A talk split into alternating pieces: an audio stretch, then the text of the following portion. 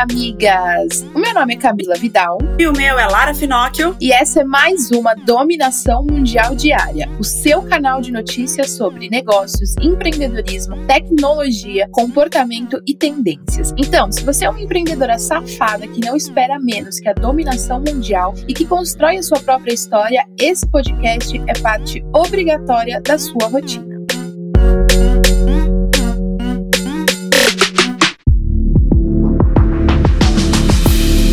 Chegou a sexta-feira e, junto com ela, aqui na Dominação Mundial Diária, chega Paula Mendes Campos com as verdades que precisam ser ditas, miga. Sua maravilhosa, manda o seu recado aqui pra gente do Avisos da Paróquia. De luz, meus cristais da sorte, minhas deusas do Egito, minhas rainhas do Olimpo. Bom dia, sextou, sextou em ritmo de dominação mundial. E nem que seja pelo poder do ódio, você vai hoje vencer, entendeu? A gente balança, mas não para. O vírus é louco mas essa comunidade é mais. O sol nasceu na puta que pariu da fazendinha pra iluminar sua empresa e a sua conta bancária. Eu queria saber uma coisa: o nome de vocês é azulejo? Não. Então aqui ninguém nasceu pra ser pisada, não. Levanta dessa cama, tira essa porra desse pijama furado, desliga a merda do Netflix e vai dominar a porra do mundo, tá? Nós somos o futuro do Brasil. E eu quero sorriso no rosto. E eu quero batom vermelho, tá? Só se vive uma vez, então vamos caprichar. Mulheres felizes felizes e bem-sucedidas são atos políticos, ok?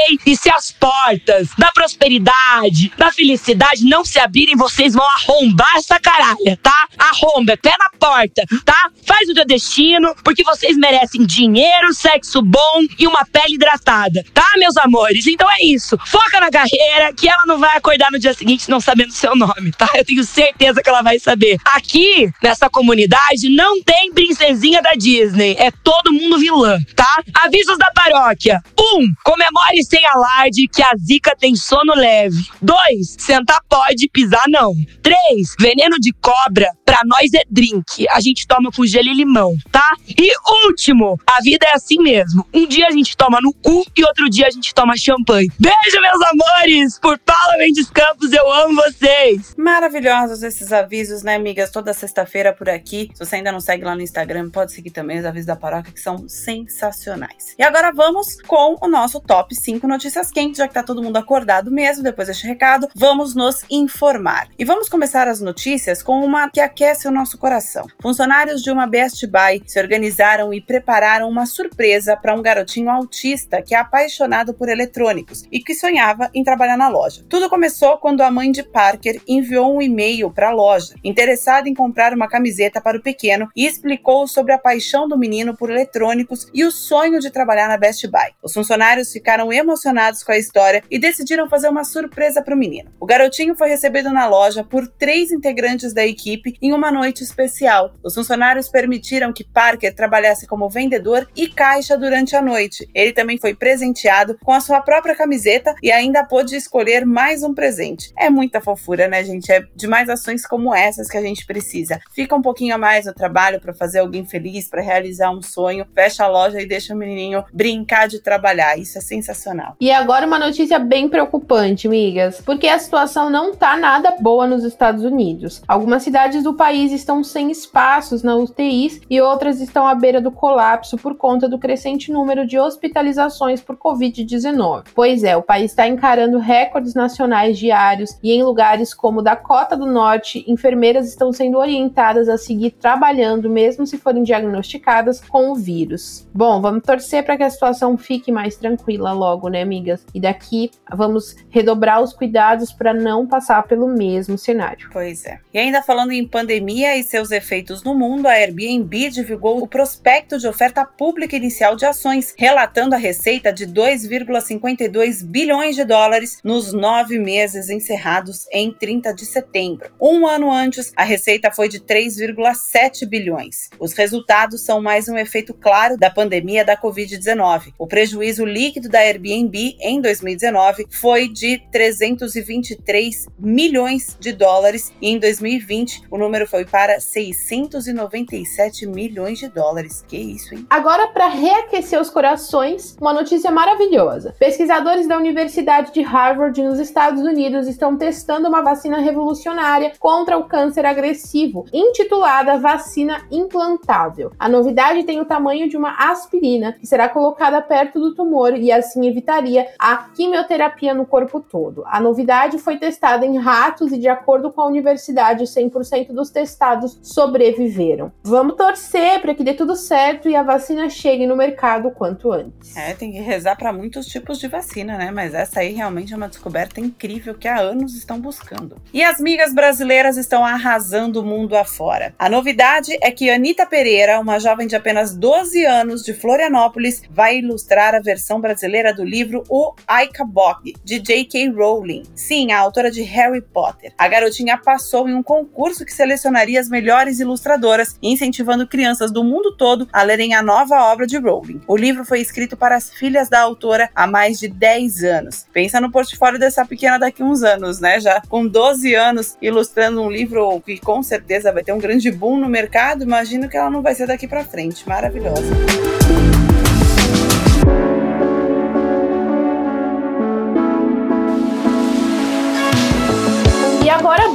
falar de negócios, migas? O Pix já chegou com tudo e, de acordo com o Banco Central, as transações com a nova ferramenta somaram mais de um milhão até as 18 horas de segunda-feira, dia 16. No total, foram 777,3 milhões em transferências com valor médio de R$ 773,43. Ainda de acordo com o Banco Central, não foram registrados grandes incidentes com a ferramenta. O Pix já está disponível para os clientes de 734 bancos, corretoras e instituições financeiras por todo o país. E a expectativa é que seja o substituto de DOCs e TEDs, já que se trata aí de um sistema gratuito. Realmente muita gente realizando e tudo indica que vai facilitar muito. Vamos ver se não vai ter tantos problemas e que seja principalmente uma transação segura, né? Se dá para facilitar a vida, por que não, né, amigas?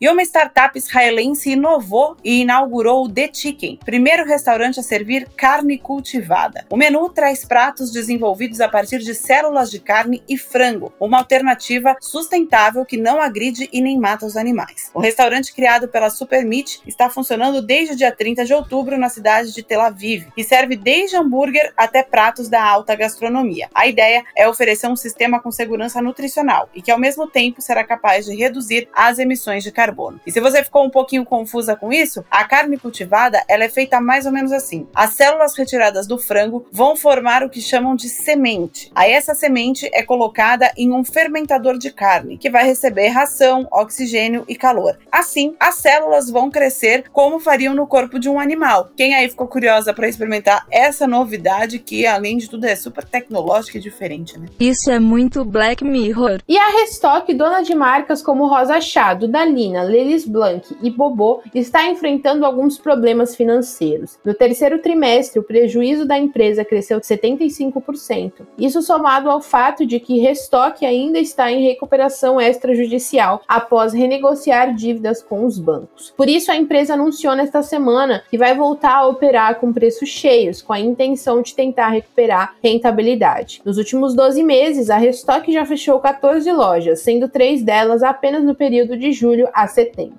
No total, o prejuízo da empresa atingiu 92 milhões. Olha, não sei o que eu faço se eu chego num prejuízo deste tamanho, viu? Não tá fácil para ninguém, miga. E o WhatsApp para pagamentos? Parece que vai rolar mesmo, viu, migas? Roberto Campos Neto, presidente do Banco Central, disse que em breve o aplicativo de mensagens deve entrar em pagamentos. A princípio, a empresa vai oferecer transferências de valores entre pessoas no formato P2P e futuramente passará para o formato P2M, que faz transferências entre pessoas e estabelecimentos. Vamos ver se isso vai dar certo, já tá nesse embrólio aí há muito tempo, a gente vinha comentando aqui na Dominação Mundial Diária cada novo passo e parece que agora avançamos mais um pouco para o WhatsApp no Brasil ser liberado para fazer os pagamentos e facilitar a vida da galera. Parece que esse negócio de tecnologia veio para ficar, né, amiga? Eu que o diga. E com a pandemia e o isolamento social, o mercado de turismo foi diretamente afetado tanto pela questão do isolamento quanto pela crise financeira em que o país se encontra. E outra empresa que teve problemas em seu terceiro trimestre foi a CVC Corp, que registrou um prejuízo líquido de 215,5 milhões. No mesmo período em 2019, o prejuízo da CVC foi de 13,9 milhões, e os números são resultado da queda na receita causada pela pandemia. As reservas totais da CVC no Brasil tiveram queda de 85,8% quando comparadas ao terceiro trimestre do ano passado. Bom, seguimos torcendo para que a vacina chegue e as coisas possam voltar ao normal. Com certeza absoluta, né? Porque o setor do turismo, mostrando aí uma empresa grande como a CVC, extremamente abalada com tudo que aconteceu.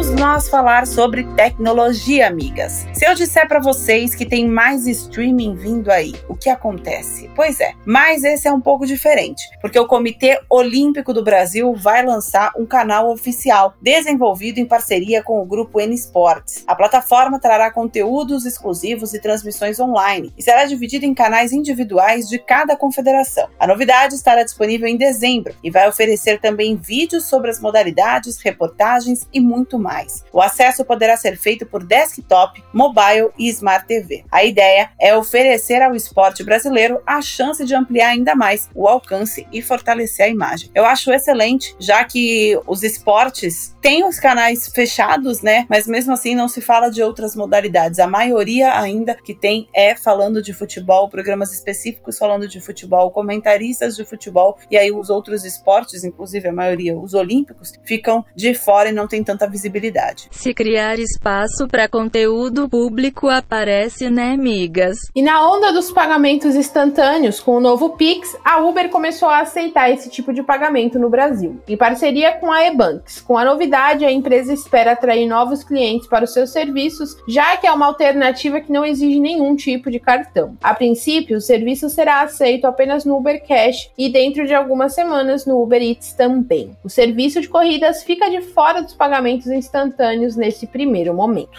tá aí para ser usado, né, migas? E todo cuidado é pouco quando falamos em aplicativos de namoro, né, migas? Pesquisadores de uma empresa norte-americana de cibersegurança detectaram uma falha no aplicativo Bumble, que colocou em risco 95 milhões de usuários do Facebook. É impressionante como as coisas sempre respingam no Facebook. A empresa descobriu que mesmo se o usuário deixasse de usar o aplicativo, a plataforma ainda teria acesso a diversas informações sobre identidade e encontros marcados pelos usuários. As falhas foram corrigidas no início de novembro, porém, as informações ficaram expostas por pelo menos 200 dias desde que o aplicativo foi alertado. Se a conta estivesse conectada ao Facebook, o risco era ainda maior, já que um hacker teria acesso a todos os interesses e até mesmo localização aproximada do usuário. Fiquem de olho aí, hein? Você que está procurando alguém e tal, e vai para os aplicativos, toma cuidado aí com tudo que você divulga. Não esquece esquece de cuidar dos seus dados também, miga. E mais um pequeno prodígio brasileiro nessa edição. Com apenas 15 anos, Andres Alonso Bie Pérez, de Belo Horizonte, detectou sozinho um problema no Instagram que permitiria roubo de perfis e o garoto rapidamente comunicou à equipe de segurança da plataforma. Andres descobriu a falha enquanto tentava desenvolver um aplicativo de filtros de foto. Em 23 de agosto, ele enviou um e-mail ao Facebook informando o erro. Dois dias depois, a empresa respondeu que o erro havia sido reparado. E uma surpresa, André seria recompensado com um prêmio nada mais, nada menos que 126 mil reais, aproximadamente. Bom, amigas desenvolvedoras e programadoras, bora ficar aí ligadinhas nos erros do Facebook para poder avisar a equipe.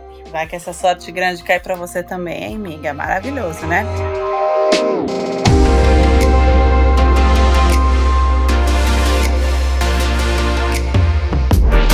Vamos para o nosso bloco de comportamento. Você já ouviu falar no projeto Acaia Pantanal? São duas mulheres fodas, a Teresa e a Maria Cecília, que decidiram ouvir as necessidades da comunidade de Paraguai Mirim, na fronteira com a Bolívia, e criaram uma escola. Acontece que o lugar não tem rede elétrica, não tem estrada, não tem acesso, mas mesmo sendo uma operação trabalhosa e quase impossível para levar os suprimentos para a escola, as criadoras ficam para lá de satisfeitas com o resultado de tanto esforço e dedicação. Para a Teresa Cristina, a melhor parte é ver o desenvolvimento de crianças tão inteligentes e cheias de vontade de aprender. A iniciativa tem mais de 20 anos e já transformou centenas de vidas na região. Cerca de 70 famílias viviam em situação precária, sem nenhum auxílio do Estado. As crianças agora têm acesso à educação do primeiro ao quinto ano do ensino fundamental, em parceria com a prefeitura. Cara, eu acho isso tão foda, tão foda, tão foda que me faltam palavras para elogiar esse tipo de atitude. Mas existem várias, existem várias aqui no Brasil também, daqueles lugares que a gente sempre vê reportagem que não dá para chegar, nenhum veículo não chega e aí as crianças vão a pé para algum projeto que ajuda aí no aprendizado. Isso é incrível. Eu amo Moving Girls fodas do mundo. E você recebe em média um elogio a cada 24 horas, porque o Daniel Augusto da Silva recebe, tá, amigas? E estamos falando de um inspetor de tráfego das rodovias no sistema Anhanguera Bandeirantes, que trabalha na concessionária CCR Autoban, fazendo o primeiro atendimento dos clientes que precisam de apoio na rodovia. Bom, Daniel sabe que na maioria dos casos os clientes estão em uma situação de desconforto e até mesmo estresse. Portanto, a sua política é tratar todos com muita educação, empatia, atenção e carinho. A ideia do inspetor é acalmar o cliente na medida do possível, se colocando no lugar daqueles que procuram ele para oferecer o melhor atendimento atendimento possível. Ainda bem que existem pessoas como o Daniel por aí.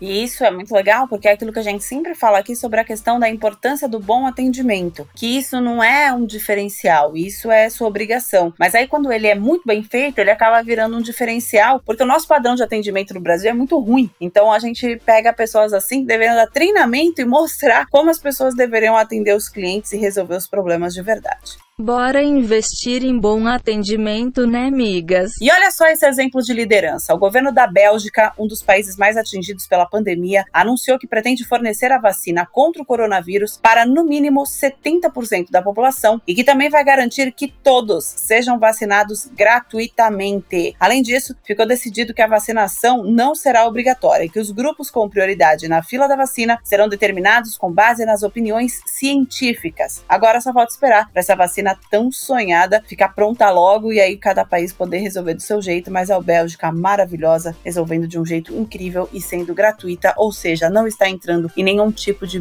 briga, nem política, nem comercial. Muito forte.